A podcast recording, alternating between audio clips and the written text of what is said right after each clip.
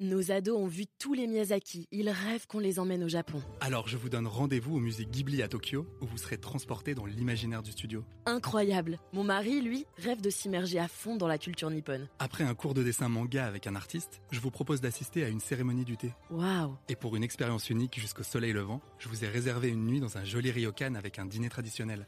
Je nous y vois déjà. Avec Marco Vasco, ne rêvez plus, vivez votre voyage l'esprit libre. Au rendez-vous sur marcovasco.fr pour imaginer votre prochain voyage sur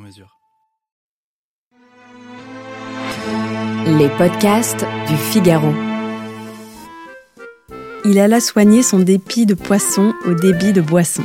Ça, c'est ce que chantait Bobby Lapointe dans Le Poisson Fa.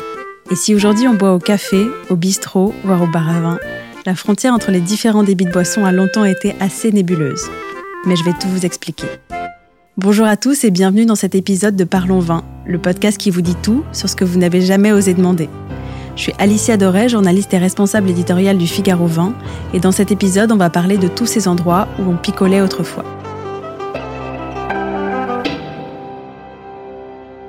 Alors à l'origine, un lieu qui charrie un imaginaire assez pittoresque, la taverne. La différence avec sa copine l'auberge, c'est qu'on venait pas ici pour dormir ou pour manger.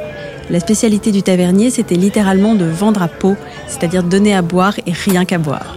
Alors à défaut d'être nourrissante, la taverne représentait autrefois un univers de crapules où régnait un certain laisser-aller et des mœurs plutôt légères.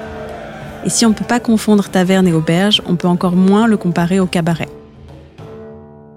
Parce que le cabaret, lui, c'est une sorte d'auberge de seconde zone qui pendant longtemps aura été le havre d'une clientèle presque exclusivement masculine et éprise de boissons.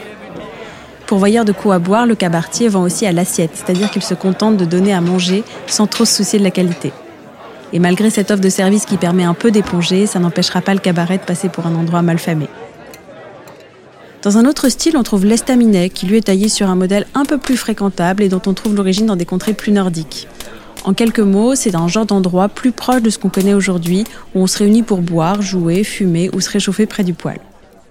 Mais au milieu du 19e, ces lieux déjà anciens se voient ingarnisés par deux nouveaux, la brasserie et le bistrot. En 1871, l'exode massif des Alsaciens vers Paris fait au moins quelques heureux, les amateurs de bière. Et jusqu'à la fin du 19e siècle, on fabrique dans les brasseries une bière produite exclusivement sur place qu'on vend aussi au détail. Et petit à petit, pour le confort des clients, on a fini par installer des bancs et des tables en bois. Et au fil des shops, les brasseries devinrent aussi de sacrés lieux de débit. Et maintenant, ce cher bistrot, eh ben on lui prête une origine terriblement exotique, puisque la légende raconte qu'elle serait héritée de la bataille de Paris en 1814, au moment où l'armée de Napoléon tente de défendre la capitale contre des forces européennes alliées, qui réunissent à la fois les Prussiens, les Anglais, mais aussi un sacré paquet de Russes, et parmi eux se trouvent des Cosaques qui ont un gros problème, ils ont soif. Alors dès que le chef a le dos tourné, ils foncent au café.